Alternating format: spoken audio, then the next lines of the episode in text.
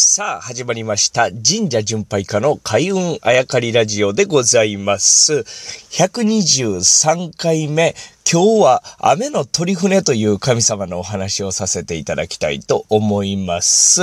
えー、10月31日、今日ですね、えー、僕はですね、あの、千葉県の神崎という町に行くわけでございます。まあ、向かうわけでございます。これは毎週火曜日、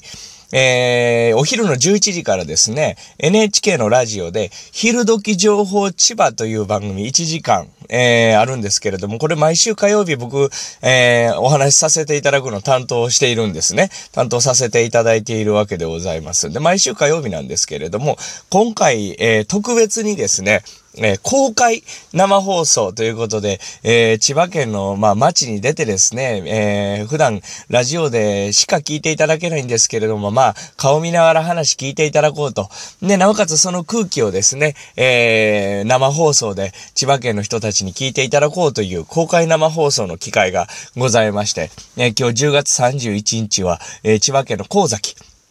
神様の神に、えー、山崎さんとかの先ですね。これで神崎と言うんですけれども、神崎という町に行くわけでございます。えー、ここにですね、まあ以前も何回も参拝させていただいてるんですけれども、神崎神社というお社があるんですね。で、この神崎神社に祀られている神様が、えー、今日お話をさせていただく雨の鳥船という、えー、まあ雨のっていうかね、天のっていうことですけど、鳥船ですからね、鳥みたいな船とか鳥というか船といういうか、えー、まあ、な、読んで字のごとくなんですけれども、まあ、乗り物、神様の乗っていた、えー、ものを、えー、神格化した。まあ、それが神様だったんじゃないかという、えー、名前の、え雨の鳥船なんですが、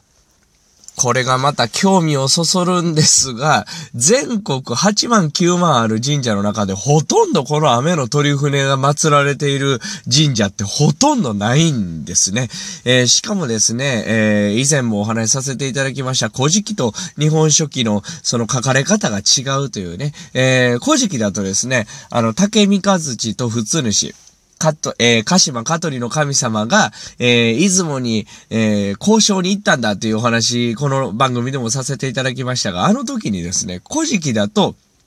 竹火かずちと雨の鳥船で行ったということになっている。しかし日本書紀では、雨の鳥船は登場せずに竹三勝氏と普通主で行ったとされている。えー、このあたりにも違いが出てくる不思議な神様なんですけれども、この雨の鳥船が、えー、この神崎神社に祀られていると。いわゆる、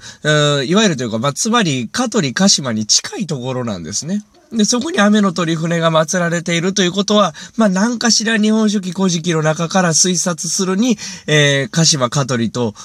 縁が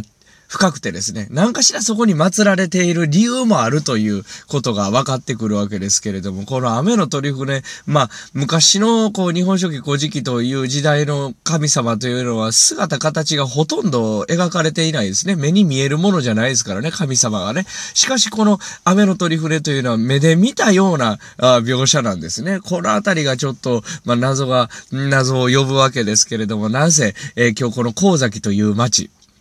高崎神社で、えー、公開生放送ではないんですけれども、その近くの道の駅からですね、公開生放送させていただきます。えー、まあ、機会があればですけど、この高崎神社行っていただくと、参拝するときにお社に向かってですね、右手にめちゃめちゃ、めちゃめちゃ特徴的な大きい木があります。これ、なんじゃもんじゃの木と呼ばれてるんですけれども、まあ、僕ここで、まあ、写真を撮らせていただいて、インスタグラムに上げた時もありました。あぜひですね、チェックしていただきたいんですけれども、く機会がもしあれば、このなんじゃもんじゃの木もですね、まあ、ことはなく、ただただ手を合わせるだけになるようなぐらいインパクトが強い、えー、木なんですけれども、ぜひ、えー、神崎神社参拝した折にはこの木も見ていただきたいと思います。それでは、お昼に、えー、公開生放送に向かって、神崎、えー、行ってきます。